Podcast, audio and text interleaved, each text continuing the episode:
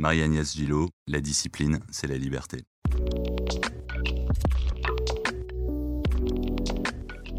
Dans l'imaginaire collectif, un membre du COMEX, c'est quelqu'un qui peut être vu comme surdiplômé, carriériste, sans doute plus riche que nous. En gros, c'est quelqu'un d'inatteignable, sans doute hors sol. En réalité, c'est quelqu'un qui a des idées, des compétences et qui décide. C'est quelqu'un qui donne le cap et qui tient la baraque. Comme vous l'entendez, on se fait donc tous une idée de ce que c'est un membre du COMEX. Mais concrètement, qui sont-ils chez BPI France? Que font-ils? Et surtout, gardent-ils une part de liberté dans leurs idées et dans leurs choix? Dans ce podcast, La liberté en vrai, nous, Alicia et Louis, chargés d'affaires et innovation à Paris, on a cherché à répondre à toutes ces questions de manière transparente et pragmatique. Pour ce cinquième épisode de La Liberté en vrai, nous recevons le boxeur non garanti, Arnaud Codou, directeur général adjoint. Bonjour Arnaud. Bonjour. Pour commencer, une rapide introduction de ton parcours.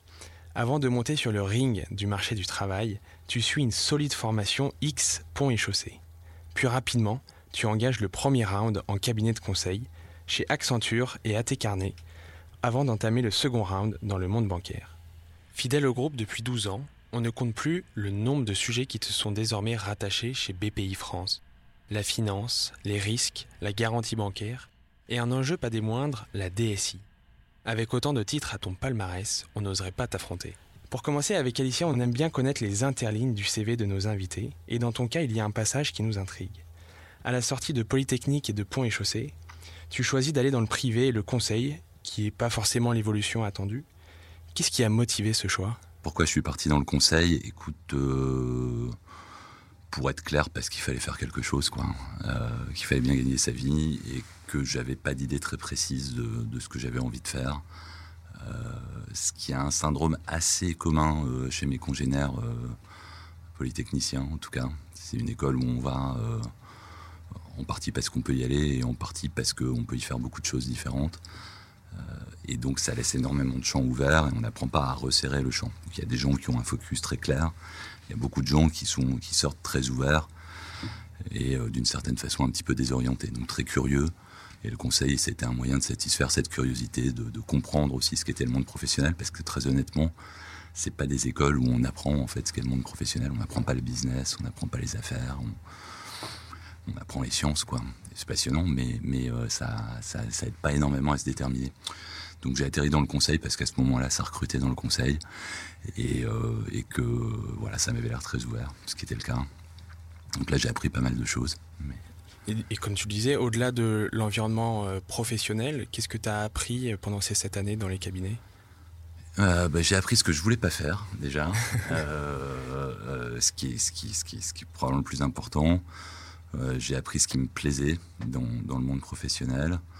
Euh, voilà, après j'ai appris beaucoup de choses sur le fonctionnement des organisations, sur comment on établit une stratégie, sur comment on fait un modèle économique, sur, euh, comment on assemble les rouages organisationnels au sein d'une boîte. Donc c'est passionnant, sur comment on fait coller l'informatique avec la stratégie d'une entreprise.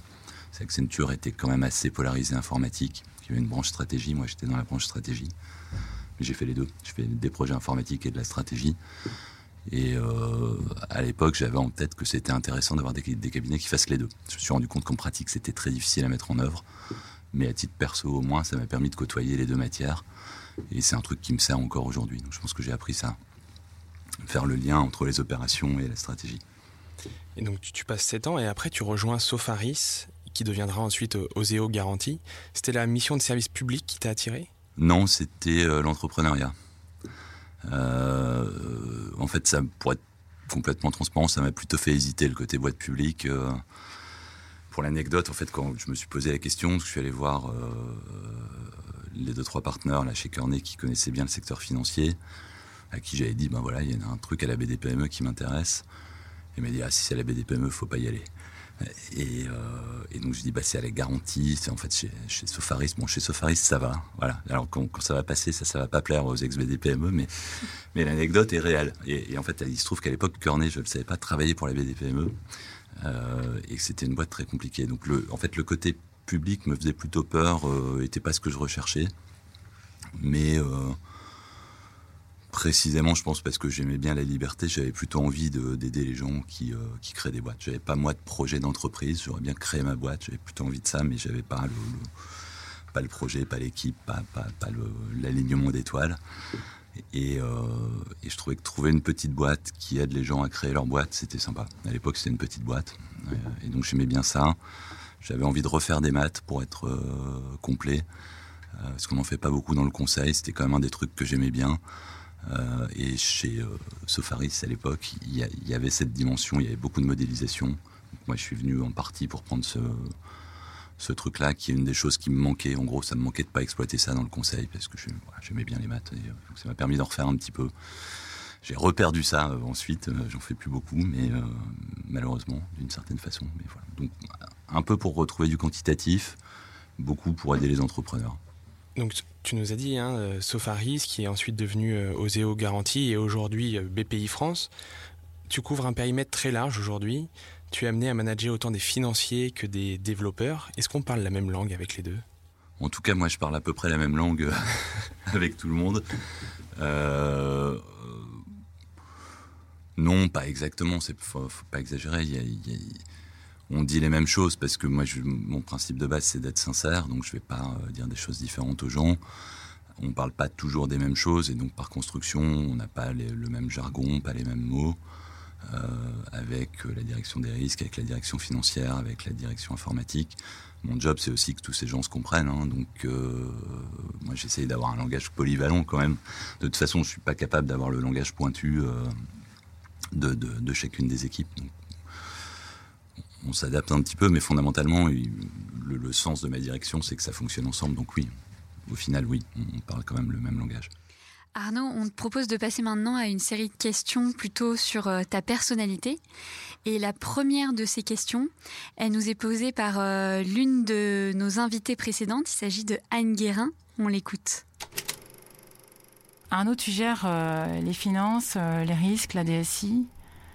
Arnaud, quel est le secret de ton flegme Je ne sais pas quel est le secret de mon flegme. Ce que je peux dire, c'est que ça énerve ma femme des fois. Euh, donc effectivement, je suis assez flegmatique. Je ne sais pas pourquoi. Je, si en fait, avant de faire du conseil, j'ai fait un stage dans le BTP aux Philippines euh, pendant assez longtemps quand même, plus ou moins un an. Et euh, j'avais un patron de stage qui était un Australien qui qui notoirement, comme fait d'armes, avait passé cinq ans à vivre sur un bateau en, euh, faisant du, trafic de journaux entre l'Australie et, euh, et, les îles euh, d'Indonésie. Et, donc le gars avait eu une vie assez, assez variée. Et, il gérait un projet qui était compliqué, honnêtement, d'autoroute aux Philippines qui passait à travers des villages où il fallait exproprier les gens, etc. il avait un moto qui était le travail, c'est ok tant qu'on considère que c'est pas sérieux. Et, euh, parce que dans la vie, il y a en fait beaucoup plus important. Il y a toujours plus important que, que ce qu'on fait for a living. Donc c'était son moto et, euh, et, je pense que c'est un petit peu le mien. C'est-à-dire que les vrais problèmes dans la vie, euh, tant qu'on n'a que des problèmes professionnels, c'est que tout va bien. Voilà. Certains des complices qui nous ont aidés à préparer ce podcast nous ont parlé de ta passion pour la boxe, notamment la boxe taille. Qu'est-ce qui t'attire dans cette discipline? Euh, donc je sais que ça, ça, ça frappe les, mauvais jeu de mots, ça frappe les esprits. Euh, ce qui m'attire dans, la boxe thaï, c'est intéressant parce que c'est très en lien avec la liberté. C'est-à-dire que ça s'appelle Muay Thai en thaïlandais, la boxe thaï, et Muay, c'est euh, en fait Thaï, c'est libre. La Thaïlande, c'est le pays libre. C'est comme les Francs, c'est la France. donc c'est la boxe libre le, Muay Thai. C'est une discipline très très stricte, c'est très, euh, très physique, c'est très rigoureux. Les, boxeurs thaï, euh, quand vous voyez les camps thaï, c'est énormément d'entraînement. Euh, et c'est des, heures et des années d'entraînement pour quelques secondes de liberté quand on est sur le ring en fait. Et donc il y a un sens de...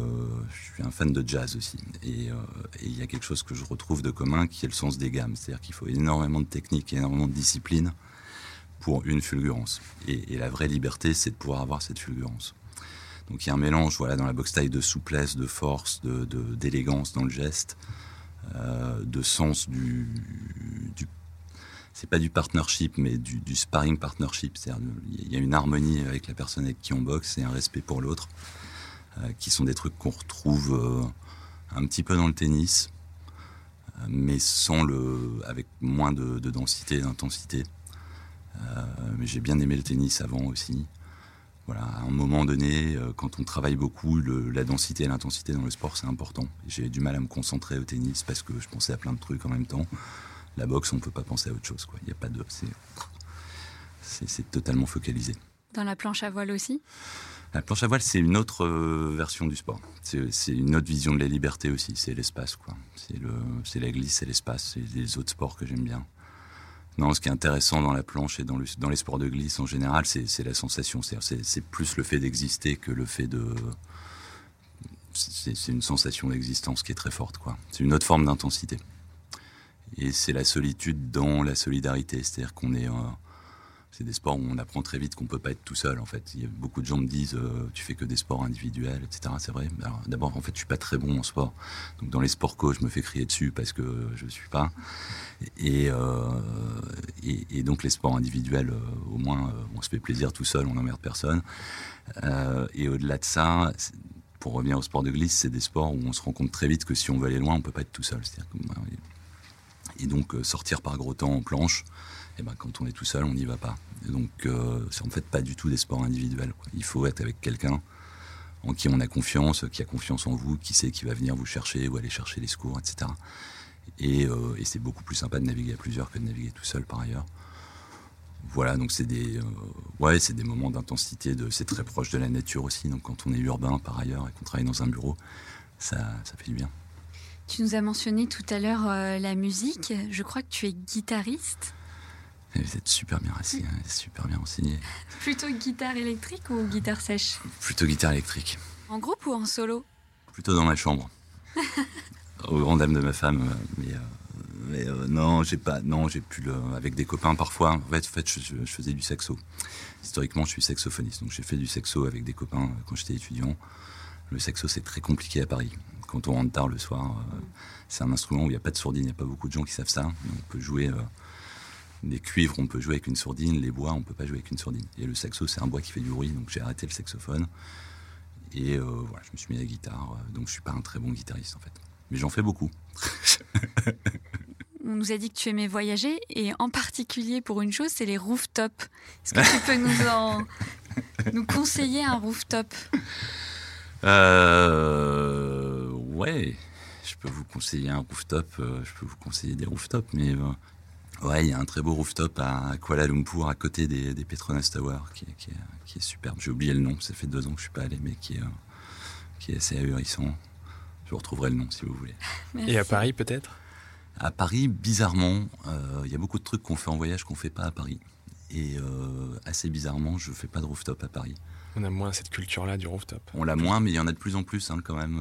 donc je me dis qu'il faut que j'y aille, mais en fait c'est marrant, c'est des trucs, vraiment ça fait partie de ces trucs effectivement, en voyage, j'aime bien faire les rooftops, des, mais aussi pour voir la ville. quoi. C'est une façon de voir la ville et, de voir les gens. À Paris, j'ai le, rooftop du 24 Draw. Il est beau. C'est probablement un des plus beaux de Paris. Arnaud, lors du podcast avec Anne Guérin, elle nous a confié une bonne pratique pour être efficace au travail. Commencer sa journée par les tâches qu'on n'a pas envie de faire. Je crois qu'il y a quelques personnes de ton équipe qui aimeraient connaître ton avis sur le sujet. Tu peux nous partager? J'ai une grosse différence avec Engarin, c'est que je suis du soir. Euh, et donc je suis moins du matin. Et donc si en plus je commence par ce que j'aime pas faire, là c'est mort. Euh, le matin peut être très très long.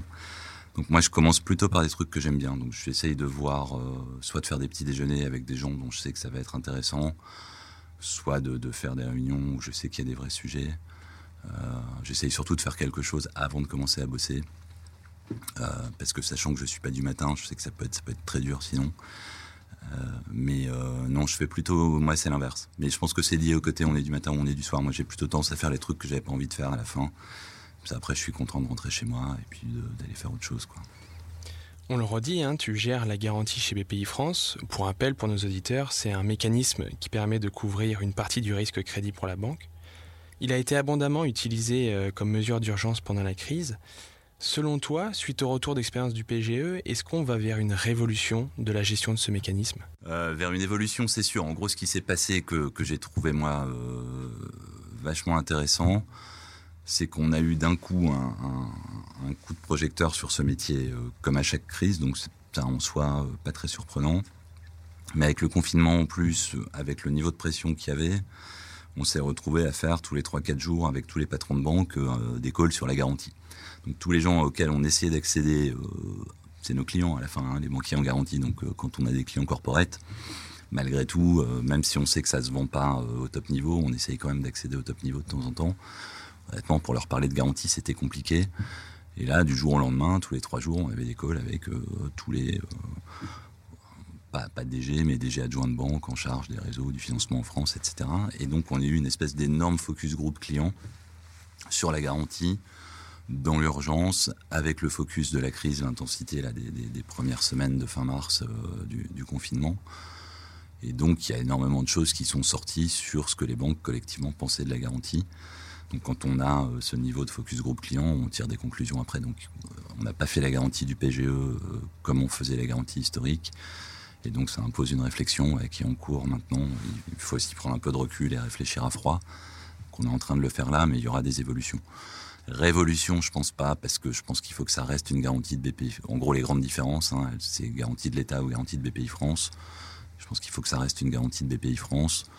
Et ensuite, il y a des, modalités opérationnelles et financières assez importantes qui, peuvent avoir vocation à évoluer un petit peu, simplement pour qu'on soit mieux compris des banques, pour qu'elles aussi qu'elles comprennent qu'on a reçu le message qu'elles ont envoyé à ce moment-là. Oui, ça va bouger un petit peu. Globalement, c'est un métier qui n'a pas bougé pendant euh, relativement longtemps, y compris parce qu'il y a une vertu à la stabilité, c'est-à-dire qu'on parle à tout le système bancaire, c'est quand même assez lourd. Donc dès que ça bouge, euh, il faut expliquer aux 20 000 chargés d'affaires à travers la France comment, pourquoi. Euh, passer les directions des risques, les directions du contentieux, les directions de réseau, les directions de marché. Donc c'est un produit assez lourdingue à faire bouger. On ne peut pas le faire à tous les coups. Et donc ça, ça avait, euh, dans les dernières années, induit pas mal d'inertie, un peu trop, et donc le produit est un petit peu vieilli, il faut qu'on va le rajeunir. Et au-delà de cette évolution, du coup, comme tu le dis, il y a d'autres changements, dont celui de la DSI. On vient d'accueillir une nouvelle pointure, Lionel Chen, qui a œuvré à la transformation digitale de la Poste, entre autres. Est-ce que tu peux nous donner le top 3 des priorités que vous portez tous les deux aujourd'hui dans la maison euh, BPI France? Je pense euh, qu'on porte les mêmes. je pense que la grande priorité euh, avant la technologie, c'est l'agilité. C'est un mot totalement valise. Mais c'est aussi, d'ailleurs ça rejoint le thème, hein, c'est une discipline qui redonne de la liberté aux gens au sein de l'entreprise. C'est d'abord une discipline.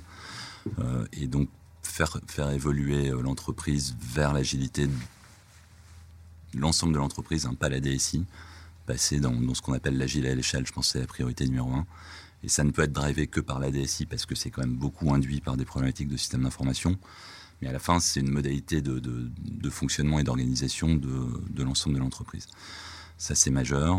Ensuite, il faut qu'on redevienne, euh, qu'on devienne globalement une boîte de technologie et que la DSI redevienne une direction de la technologie ou devienne une direction de la technologie. Donc il faut qu'on passe d'un modèle euh, très applicatif, euh, fonctionnel, transactionnel, à un modèle beaucoup plus technologique, où les métiers ont une base technologique qui leur est apportée et se vivent comme des métiers technologiques, utilisent cette technologie.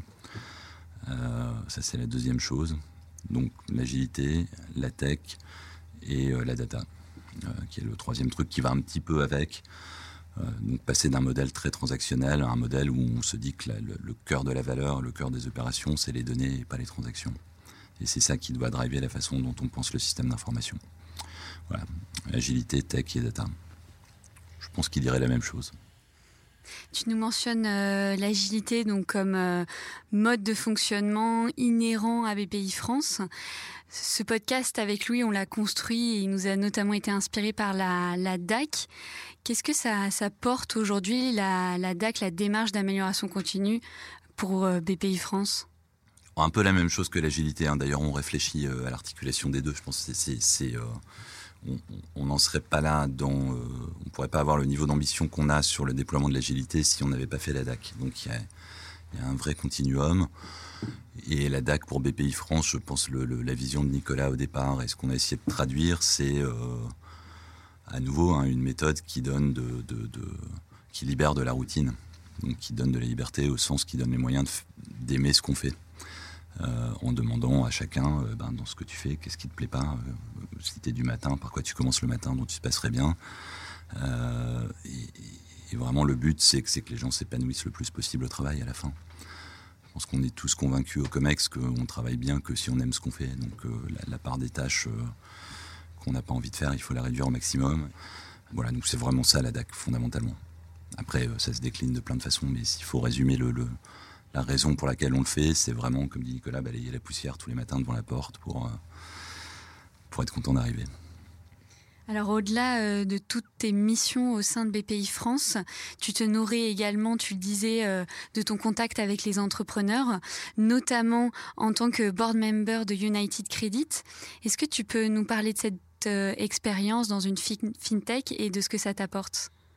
Oui, bien sûr. Bah, d'abord, ça m'apporte la, vision de, comment marche finalement le. Alors, c'est pas exactement le modèle auquel on aspire, mais on dit quand même qu'on veut être une fintech avec un réseau.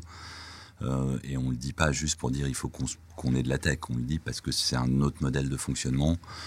Euh, moi, l'anecdote que je raconte toujours sur United, c'est au moment où on a fait l'investissement, j'ai fait un entretien moi avec le management pour euh, en tant qu'expert entre guillemets. À l'époque, c'est évidemment pas moi qui, qui l'idée l'investissement, mais ça m'intéressait de les rencontrer. Puis on m'avait dit va aller voir, dis-nous ce que tu en penses. Et donc j'avais le patron de la tech, le patron du marketing, le patron des risques euh, et, donc on discute de ce que fait United, de ce que sont les enjeux, euh, de comment ça fonctionne, etc. Et j'étais arrivé un petit peu en retard. J'étais pas tout seul, on était deux ou trois. Et donc j'avais pas eu les présentations. Et au bout de deux heures, je savais pas en fait. Euh, deux heures de discussion avec les trois, je savais pas qui était le patron de la tech, qui était le patron du marketing et, qui était le patron des risques. Parce que les gars s'intercroisaient complètement. En fait, après coup, maintenant je sais. Donc le patron des risques, il était complètement focalisé data. Euh, le patron de la tech était complètement focalisé marketing. Euh, c'était assez marrant. Et, donc ce que ça m'apporte, c'est ça. Je pense que c'est des, des, euh, des, boîtes qui ont réussi à grossir quand même. United maintenant, c'est presque 350 personnes. À faire plusieurs pivots, en l'occurrence pas majeurs, mais à quand même bien évoluer sur leur modèle économique et qui ont gardé une espèce de symbiose, de, cohérence d'ensemble qui est très très forte. Donc, de voir comment ça, ça fonctionne, de voir comment ça se développe dans le temps, euh, c'est super intéressant. Bon, par ailleurs, ça m'apporte la connaissance d'un partenaire qui est de plus en plus essentiel pour nous euh, dans ce qu'on fait nous euh, en, tant que fintech. Donc, c'est aussi un moyen de d'être sûr que tout va bien. Et en ce qui concerne justement ces euh, néobanques, on a vu qu'elles ont fait face à certaines limites pendant la crise, euh, notamment euh, toujours au sujet du, PGE. Mm. selon toi, quels sont en fait finalement les, grands enjeux auxquels elles vont faire face dans les années à venir? Ouais. Bah, toutes les néobanques, en fait, les, néobanques entreprises ont, eu un problème simple qui est qu'elles n'étaient pas la banque principale de personnes et qu'il n'y a pas aujourd'hui de néobanques en France qui sachent faire du crédit aux entreprises.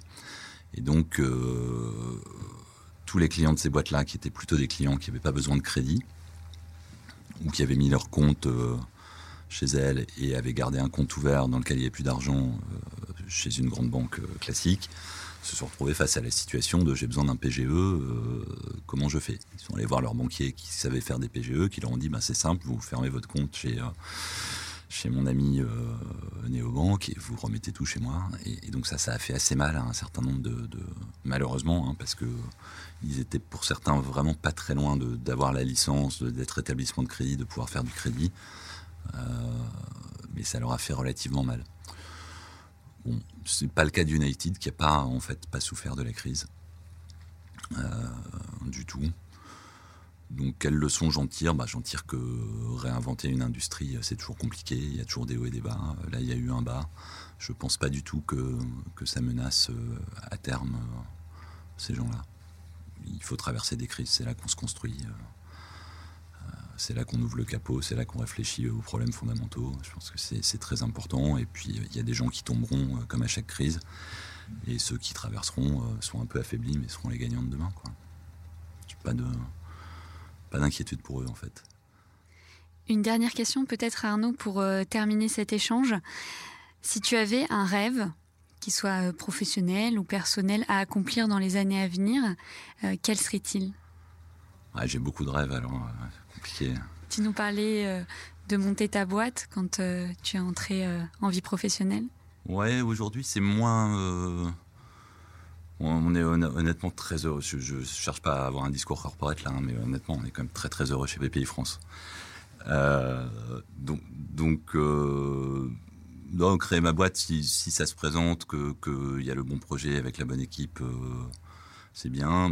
mais comme rêve professionnel, honnêtement, que BPI France continue avec euh, le, même vent porteur, euh, la même équipe sympa, le, même objet social, c'est déjà un assez beau rêve quoi, de ce point de vue. Après, j'ai plein de rêves perso. Peut-être qu'un jour, je serai bon en guitare. Mais je, suis, plein de rêves et en même temps je suis assez euh, épanoui comme ça. Je n'ai pas de, pas de besoin de rupture majeure. Quoi. Créer un rooftop? Créer un rooftop. Un vrai rooftop au 24 Dro. Enfin, euh, s'affranchir de, de, de, l'interdiction d'exploitation du rooftop du 24 Dro. On passera le message à Patrice, peut-être qu'il pourra faire quelque chose. Arnaud, nous terminons ce podcast par la séquence Parlons Cash. Un quiz rapide, une seule réponse possible. Tu es prêt? Oui. Django Reinhardt ou Jimi Hendrix? Jimi Hendrix. Garantie ou Haïti? C'est cruel ça. cruel, ça marche comme seule réponse Oui, ça marche. On accepte, allez. Cigale ou fourmi? Cigale. C'est paradoxal pour un directeur financier, mais cigale. Télé ou travail? Travail parce que j'aime pas la télé. Monter sa boîte ou monter son groupe de rock? Monter son groupe de rock. Merci Arnaud. Merci.